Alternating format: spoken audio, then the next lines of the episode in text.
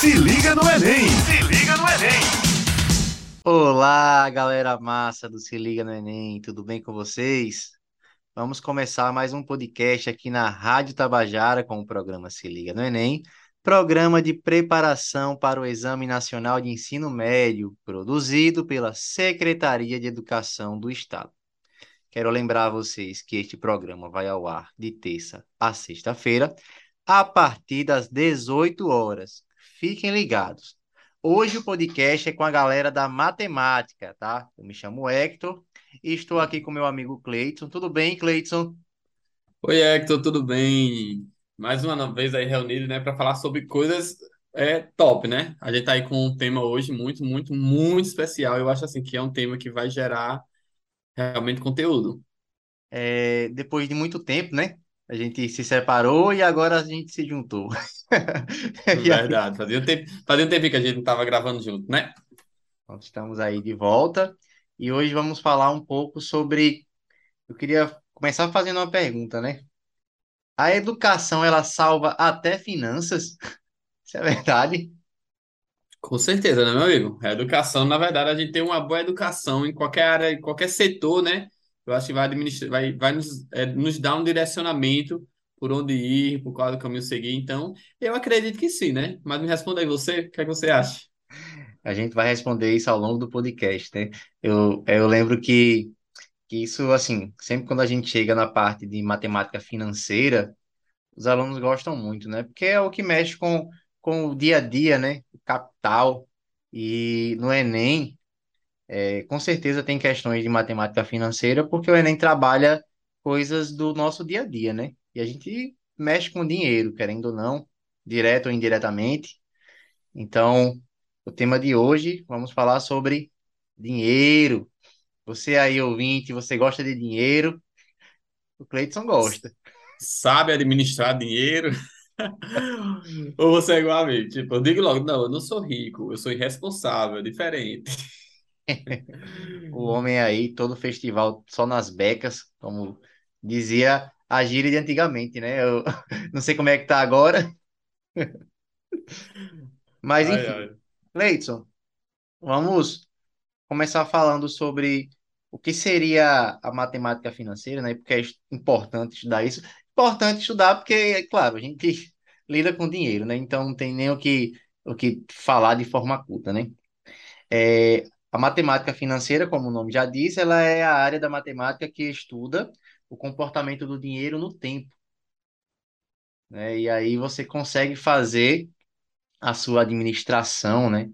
Se você for pegar um empréstimo, ou se você for emprestar, ou se você for comprar alguma coisa que depende de tempo, né? Isso tudo envolve a matemática financeira. Claro, tem os conteúdos próprios, né?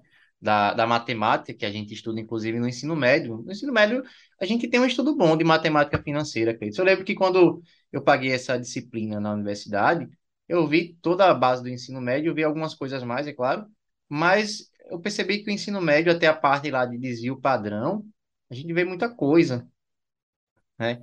É, você gosta de ensinar essa matemática financeira? Acho que você também é um dos professores aí que faz muitas práticas, né? Acho que é uma área boa para fazer prática. Com certeza, Hector. E, particularmente, eu acho muito interessante, como você falou aqui, né? A gente trabalha com a matemática prática, uma matemática que tem é, para quê, né? Muitas vezes a gente está ali estudando, trabalhando com os estudantes, dando aula na sala de aula, eu acho que qualquer professor de matemática que está aí nos ouvindo nesses momentos há de concordar conosco. Sempre tem aquele aluno que, pega, que fala: Eu não gosto de matemática. Para que eu tenho que aprender matemática? Para que eu tenho que saber de matemática? E uma das maiores aplicações que a gente traz aí é justamente quando a gente fala de, com relação a essa questão da matemática financeira, né? Na educação matemática. E eu sempre gosto de iniciar esse conteúdo, quando eu estou com os estudantes, fazendo um pequeno contexto, né? Pequeno contexto histórico mesmo, iniciando falando, tá, a gente está falando de dinheiro, mas é, quando foi que surgiu o dinheiro? Por que veio essa questão do dinheiro? E se veio justamente assim como toda matemática, como eu costumo falar, toda matemática se veio, se deu justamente por conta dessa questão da necessidade do, do homem, da necessidade do ser humano em contagem e tudo, né?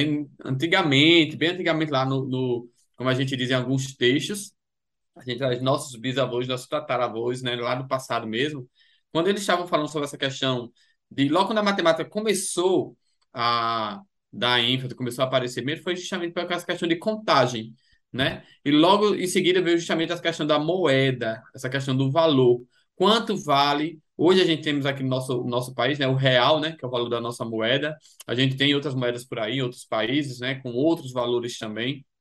Mas aí tudo isso se veio por conta do contexto histórico. Quando se deu a necessidade de ter a moeda e o seu valor, quanto valia. E hoje eu costumo dizer, será que a gente sabe realmente quanto vale o nosso dinheiro? Será que a gente sabe realmente quanto custa cada, cada item ali? Eu acho que a matemática, a educação matemática, quando a gente vem assim, a educação matemática financeira, ela aborda justamente isso, a questão do valor financeiro, não é o tipo, e saber como administrar principalmente, né? Que a gente fala, eu acho que toda a educação básica deveria tratar não apenas da questão dos conteúdos, né? Que a gente sabe que quando a gente está trabalhando matemática financeira, é o conteúdo. Quando a gente está trabalhando educação matemática financeira, quando a gente vem para essa educação financeira, aí já não explora tanto o conteúdo, mas como desenvolver, como trabalhar e como administrar é, o dinheiro. Particularmente é isso, como você administrar o dinheiro. É, eu lembro que, assim, que uma das passagens, né, da história da matemática, a gente tinha que o pessoal usava é, é, coisas, é, o dinheiro era, era, era objetos de troca, né? E aí, mas imagina aí, você andar com um saco de, de vários objetos durante vários países, né? E aí, claro, houve essa necessidade de você é, é, simplificar isso, né? Então, a criação do, dos bancos, ela foi importante mesmo nesse sentido, né? Você acaba tendo o seu dinheiro, né? É, seguro ali em um banco, um banco com uma rede em vários locais, né? Então, você pode transportar sem nenhum peso e chegar nesse local, você ter como ainda ter o seu dinheiro, né? Mas essa questão do, da matemática financeira, trazendo para o contexto do, do, da educação básica, do ensino médio, a gente tem, né, claro, você aluno também que já estudou essa parte, a gente estuda muito capital, a gente estuda juros, né, a gente estuda a parte de montante, a taxa, e por esse motivo, eu aconselho o aluno que vai estudar, né, matemática financeira, que ele dê uma olhada na parte básica mesmo da matemática, né, a, a questão da porcentagem, a questão da, da razão, né, das quatro operações.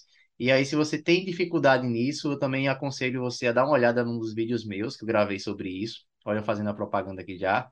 Vai lá no canal do Se Liga. Se eu não me engano, é do ano de 2022, é a aula 1. Tá? E também do ano de 2021 eu gravei também sobre esses temas. É, são aulas separadas, mas dá para você entender a parte básica tranquilamente. E além de tudo isso, né, da parte básica, claro, tem uma parte da, da matemática financeira do ensino médio que estuda logaritmo, né?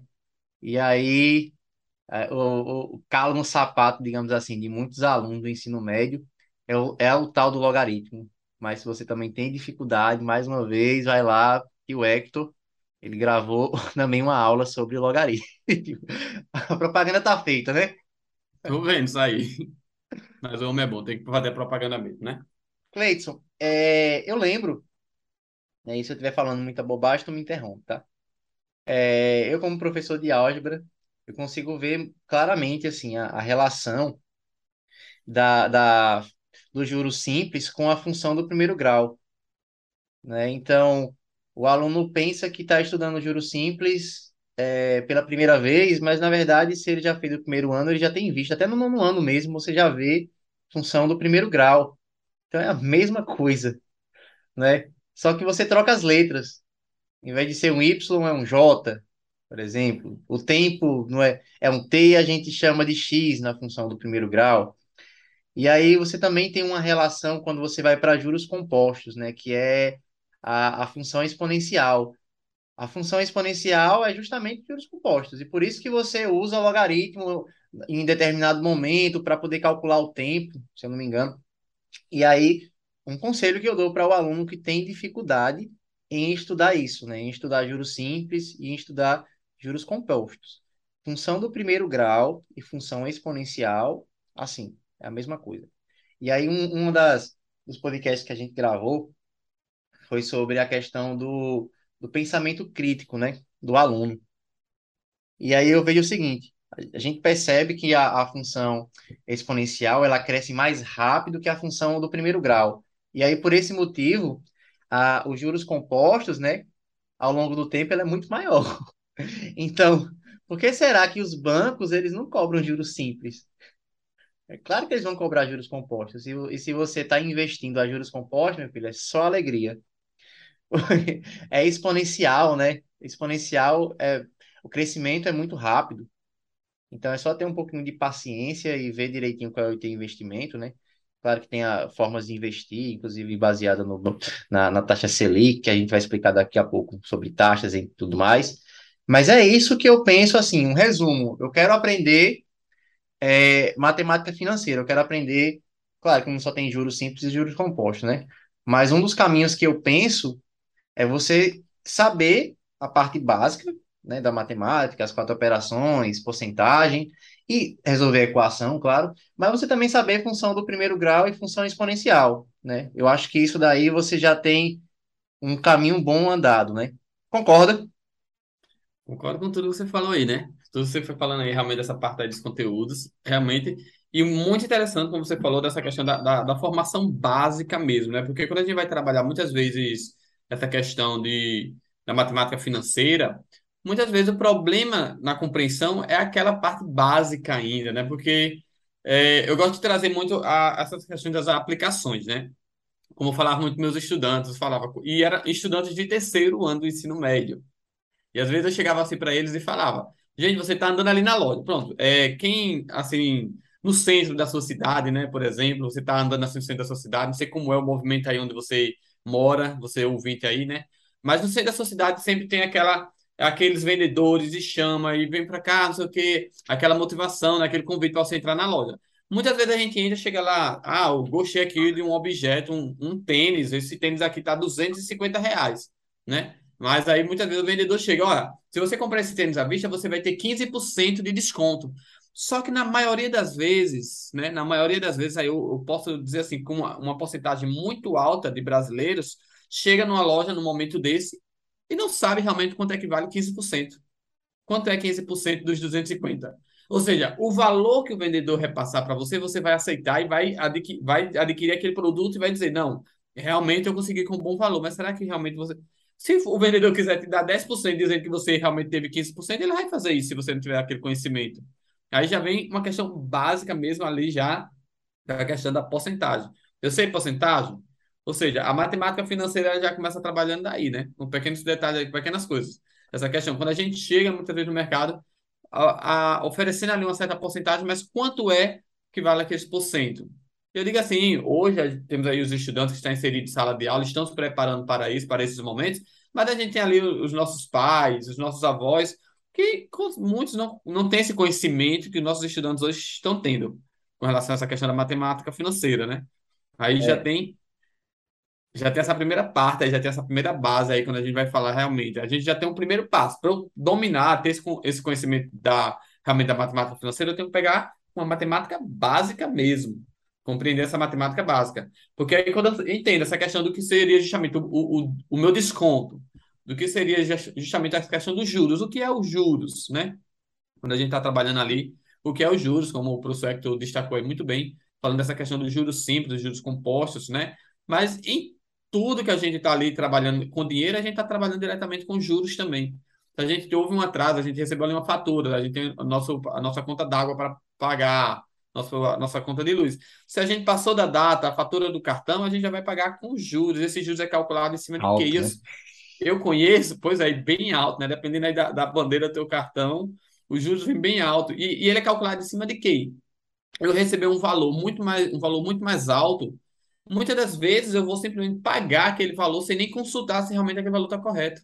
Porque eu não tenho esse conhecimento, justamente como a gente fala, da matemática financeira né? É. Que é justamente o que a gente está trazendo hoje. A gente fala dessa importância de trabalhar a matemática financeira e, consecutivamente, educação financeira, né? Que a gente sempre destaca aqui que são coisas diferentes, né? Você vou trabalhar. Pegar, vou pegar o teu gancho aí, deixa eu te atrapalhar, já te atrapalhar. É... Essa questão da. Antes que eu me esqueça, né? Você falou anteriormente da, da, dos preços, né, de, de loja, né, quando eles vão dar promoção, coisa do tipo. Eu, assim, um sistema muito conhecido, claro, é quando você tem um desconto, né, antes do desconto você tem um aumento. Então, Verdade. é bem comum no mercado, é, em determinada época, os preços irem subindo para depois dar esse desconto, né? Aí o desconto, na verdade, não é um, tão um desconto assim. E existem aplicativos hoje em dia que você consegue ver qual foi o, o preço mais baixo durante todo o ano, né? E quando você chega, por exemplo, numa Black Friday, você sabe se realmente está tendo aquele desconto fazendo essas comparações. Porque o pessoal de, de que vende, né? Eles fazem muito isso. Eles aumentam o preço muito mais alto do que seria, né? O comum, para poder dar um desconto. E quando dá o desconto, assim, o desconto não é tão bem descontado assim, né? A pessoa fica com a, percebe, né? é, a pessoa fica com a sensação de que está comprando na promoção, e na verdade não tá, não é bem assim, né? Não é por aí.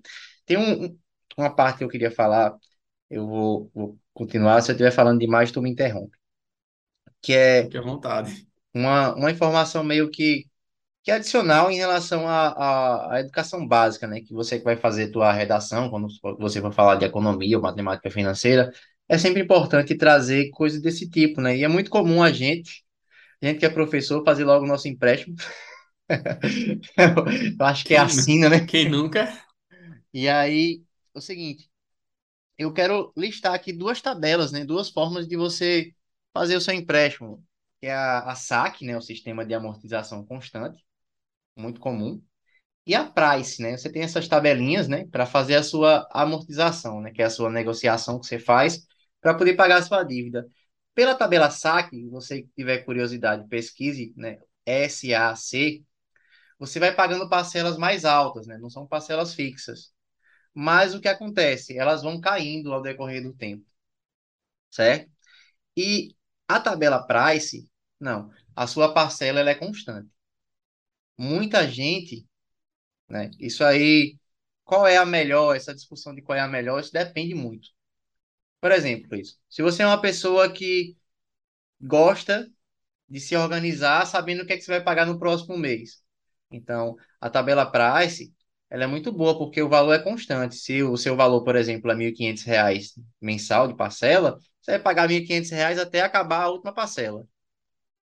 Na saque, não. Na saque, ela varia, começa muito mais alto, mas no decorrer do tempo ela vai diminuir. Então, ela vai ficar mais baixa do que a Price. Eu trouxe até um exemplo aqui. Ou seja, a escolha, ela depende de cada pessoa. né? Aí eu trouxe um exemplo. Imagine que o Cleiton financiou 200 mil reais, né, a um juros de 7% ao ano. Então, pela tabela saque, né, a parcela inicial dela seria, inclusive você tem essas formas de fazer simulações. Se eu não me engano, o, o, o site da Caixa também já fornece essas simulações com saque, price, você ter essa essa é, identificação, né, com que você, com que cabe no teu bolso, na verdade. Então, um financiamento de 200 mil a um juro de 7% ao ano, se você fizer pela SAC, a sua parcela inicial vai ser de R$ 1.964,16, certo? E a sua final, R$ 800,38. Porém, se você fizer pela tabela Price, a sua parcela inicial ela vai ser R$ 1.524,89 e você vai pagar R$ 1.524,89 até a última.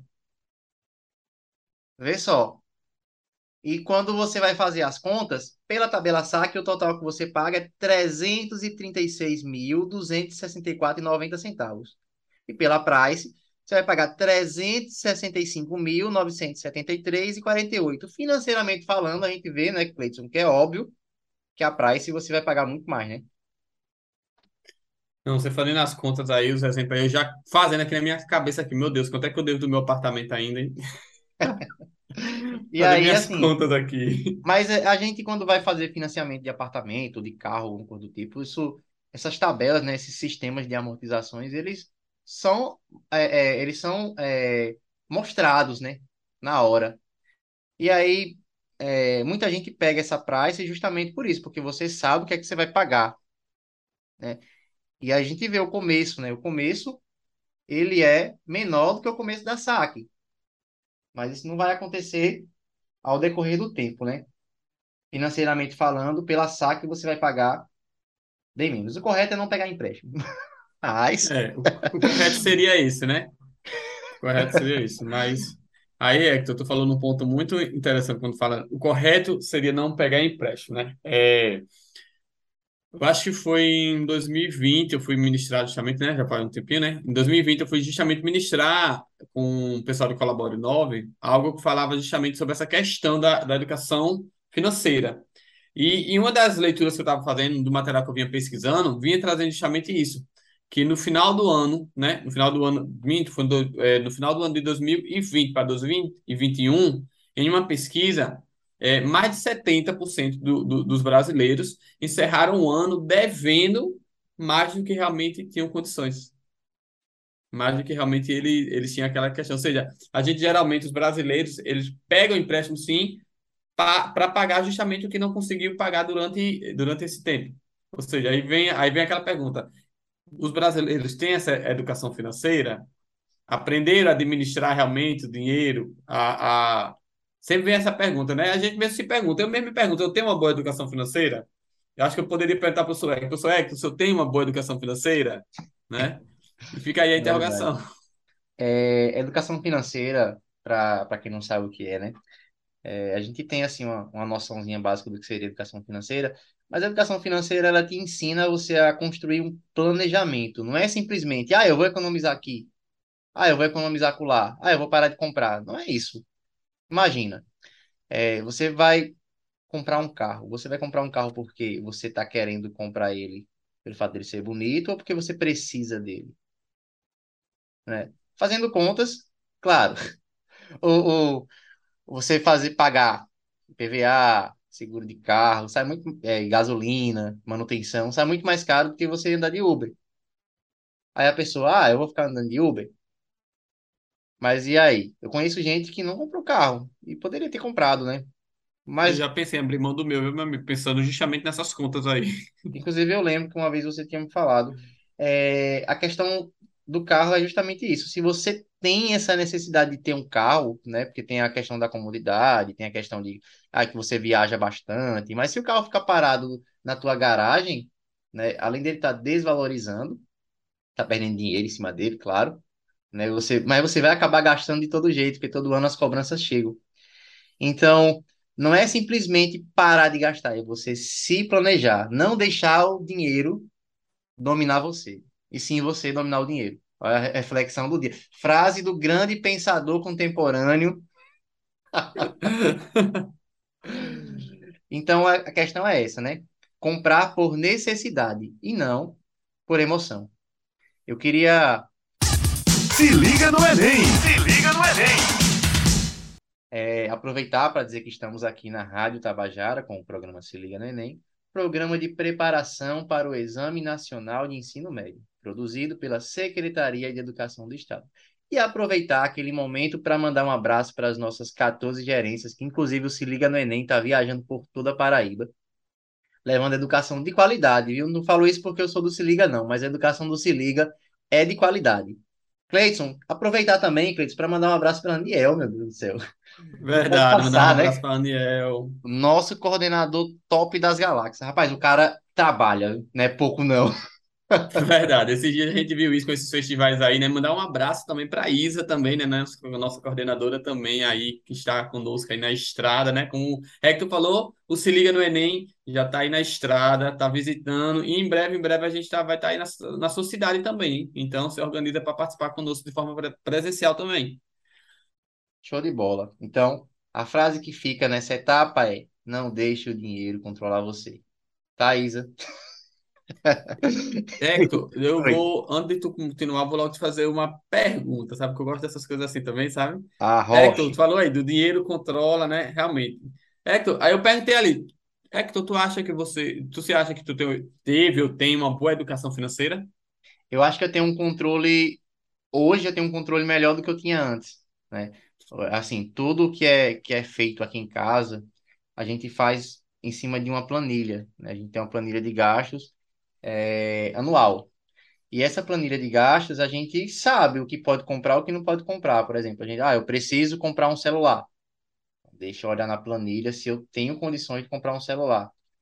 Primeiramente, porque a gente sabe, se você atrasa uma conta, por exemplo, de um cartão de crédito, os juros é, o é o maior que tem. né?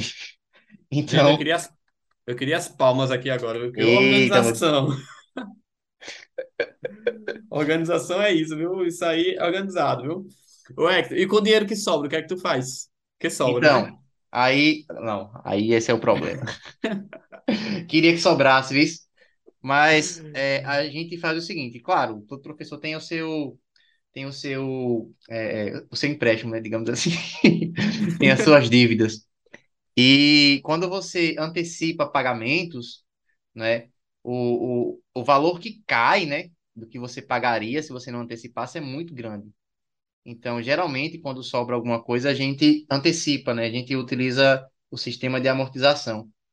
Então, isso, quando vai, você vai olhar o montante, né, que é o somatório de tudo que você está pagando, ele cai muito, né? E, inclusive, para quem tem financiamento assim, com casa, por exemplo, o site, o próprio site da Caixa, ele disponibiliza o sistema de amortização.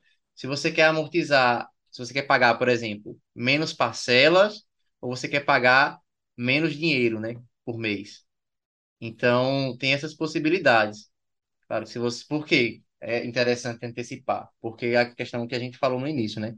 É, a gente, a matemática financeira é justamente esse estudo do dinheiro no tempo. Então, quanto menos tempo, menos vai ser o que você vai pagar. Aí, ao contrário, se você empresta, quanto mais tempo você empresta, maior vai ser o montante. Então, por esse motivo, é- essa questão da amortização, ela é, ela é fundamental, né, para quem quer se organizar financeiramente, né? É, isso a gente percebe até na, nos boletos. Acho que respondi tua pergunta, né? Respondeu sim, sua organização é impecável, né? Também, como eu digo, né? esse, esse, esse homem aí, meu Deus, ele tem muito a ensinar. Mas é justamente isso também, porque a gente leva muito para a sala de aula e a gente faz essa, esse questionamento para os estudantes. Se eles já acreditam que eles possuem uma boa educação financeira, como vai o pensamento deles, essas questões. E muitos chegam a dizer: ah, professor, eu tenho um, um bom controle financeiro, sim.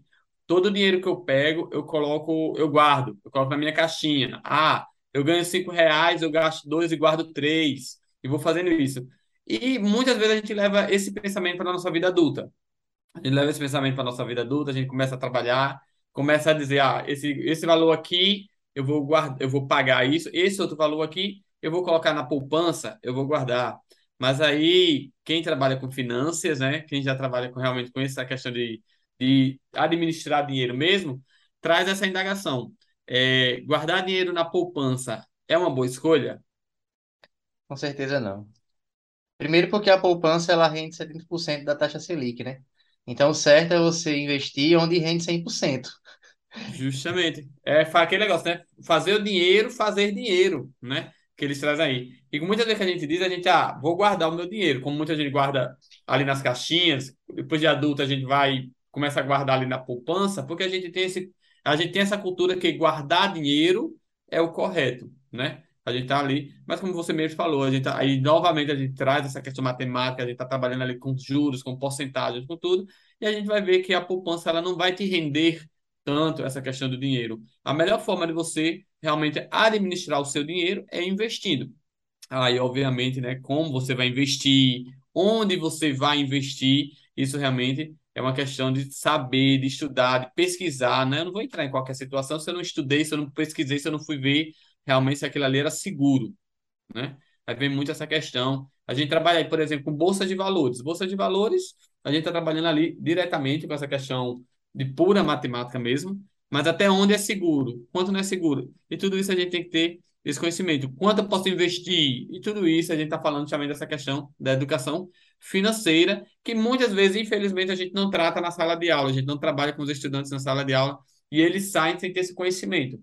Saem justamente com aquela cultura. Ah, guardar dinheiro na poupança é o melhor. Mas aí, quando a gente vai falar justamente dessa questão de porcentagem, de juros, quanto está rendendo ali, a gente vai ver que não é uma escolha tão boa assim, né? Essa cultura de guardar o dinheiro já não é tão bem vista assim, como é que tu mesmo mencionou aí.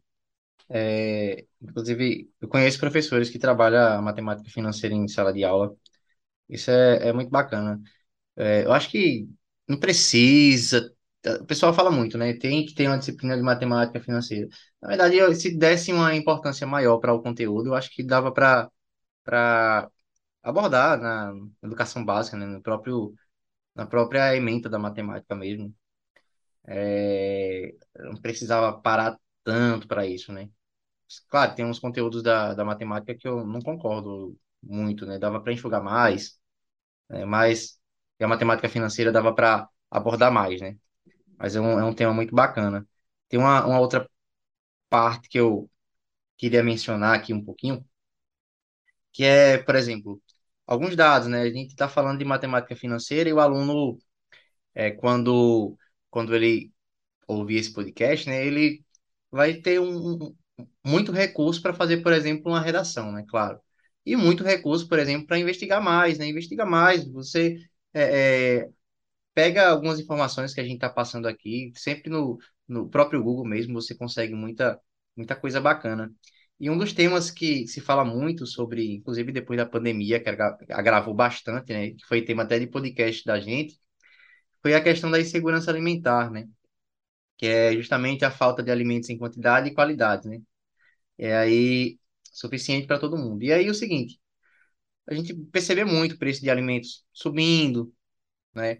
É, preço de gasolina subindo, preço de energia subindo, e tudo isso envolve um, você precisa ter um planejamento, né, para poder administrar as contas do mês, né? Porque se você consegue manter o mesmo padrão e, e as coisas vão aumentando, né? Você tem que diminuir o teu padrão, senão a conta não fecha, né? E aí estudiosos falam, né? Inclusive pessoal, é, economistas mesmo que dão esses, essas dicas, ele, eles falam para a gente viver sempre com, com cerca de 70%, né? Do nosso, nosso orçamento, digamos assim, né? Porque você tem que viver abaixo do que você ganha.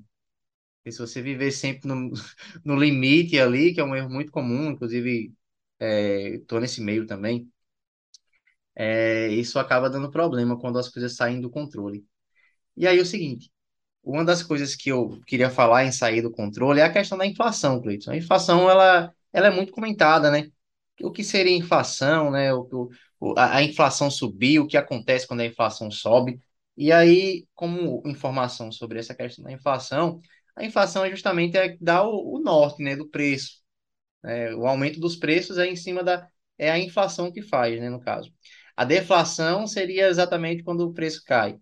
Mas é o seguinte, ela é calculada pelo. Tem duas coisas muito famosas, que é o IPCA e, e o INPC. O INPC, ele verifica a variação do custo de vida médio para a família com renda mensal de um a 5 salários mínimos. Só que o IPCA, ele verifica para 1 a 40 salários mínimos. Então, o IPCA, ele, ele faz uma abordagem muito mais ampla, né? De 1 a 40 salários mínimos, tem muito mais gente. Então, é, o IPCA ele é o mais famoso, certo? E por que que a gente sentiu tanto essa questão do IPCA? A gente sentiu, é, da, da inflação, desculpa. A gente sentiu tanto porque a inflação é justamente em cima de produtos que a gente mais consome, né? O leite, o arroz, a gasolina, né? A passagem aumenta, a energia elétrica. Então, isso acabou dando um, um problema muito grande, né, para o nosso próprio alimento. A gente teve que se readaptar, cara. Eu vi pé de galinha, né? Preço lá em cima no supermercado. Eu nunca tinha visto isso. O pessoal vender pé de galinha tão abertamente, né? Existia já no submundo, quando o pessoal ia comprar pé de galinha para fazer alguma coisa do tipo, mas comprava escondidinho assim no mercado, né, no frigorífico, não ficava à mostra. É como se fosse aquelas, aquela parte que sobrava. Não sei como é que funciona em cada cidade, mas pelo menos onde eu, eu morava era assim. Eu não ficava assim exposto, bem é, é, lacrado. Mas isso por quê? Porque o poder financeiro do povo diminuiu justamente porque a inflação aumentou. Se você perceber, Cleiton, é, o, o dinheiro ele vai se desvalorizando com o tempo. E aí o que acontece? Por exemplo, cerca de, de anos atrás, né, já, já fiz essa, essa abordagem uma vez. O que você compra, né? O que você comprava, né, com, com 100 reais, agora você compra com 130. E aí imagina uma feira que a pessoa antigamente, né, eu me lembro que, que feira, uma feira bem básica, assim, no Atacadão, por exemplo, sei nem se pode falar o nome, né? Eu- Essas, esses supermercados, era em torno de, vamos supor, vamos colocar 300 conto, né? Então, isso há poucos anos atrás, tá? 2017. Hoje seria 400 conto, pô. Quer dizer, aumentou 100 reais. Eu ainda acho que você está sendo generoso? Não, mas eu tô falando isso realmente baseado numa, em, em- em pesquisa, né? É, em relação a- ao dinheiro.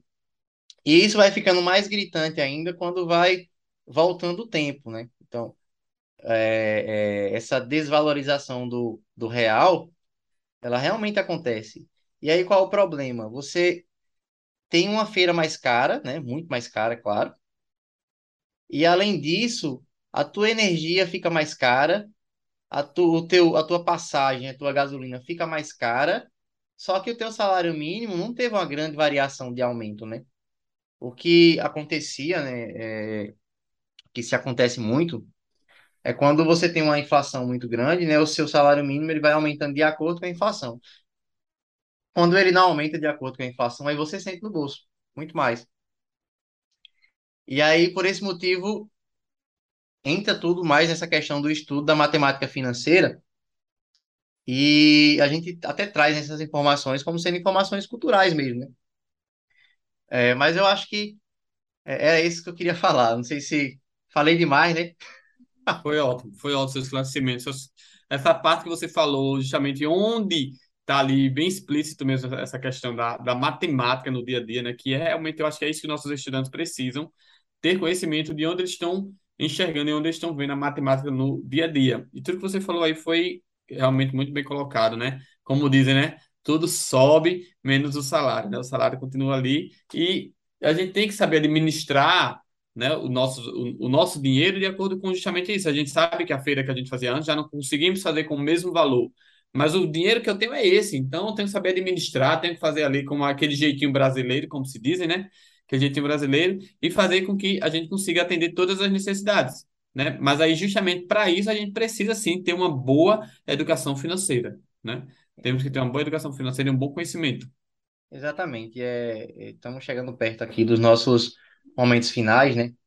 É, espero que o ouvinte, o ouvinte, desculpa, tenha, tenha gostado desse podcast. Cleiton, uma, uma observação que eu, que eu queria é, complementar aqui era sobre a questão do, do cartão de crédito, por exemplo. O cartão de crédito, se você souber usar, ele pode ser benéfico. Hoje em dia já tem aquele sistema de pontos que eu utilizo bastante. Já comprei, por exemplo, passagens, passagens aéreas, passagens de ônibus, é, hospedagens, então tudo pelos pontos mas você precisa saber como é que você vai utilizar o seu cartão, qual é o melhor cartão é, é, que tem sistema de pontos muito bons, né? É, não vou fazer propaganda dos cartões aqui, senão, senão a gente vai levar umas broncas, mas existem, né? A questão do sistema de pontos. E, e, assim, seria um planejamento, né? A gente vai comprar alguma coisa que seria no dinheiro, a gente passa no cartão e paga a fatura do cartão porque a gente consegue obter os pontos, e aí você consegue transferir esses pontos, esses pontos dobram, enfim. É, mas espero que vocês tenham gostado. Cleiton, mais uma vez, queria aproveitar para dizer que esse foi o programa Se Liga no Enem, programa de preparação para o Exame Nacional de Ensino Médio, produzido pela Secretaria de Educação do Estado. Lembrar a vocês que este programa vai ao ar de terça a sexta-feira, a partir das 18 horas. Fiquem ligados e até a próxima. Valeu! Uhul! Se liga no Enem! Se liga no Enem!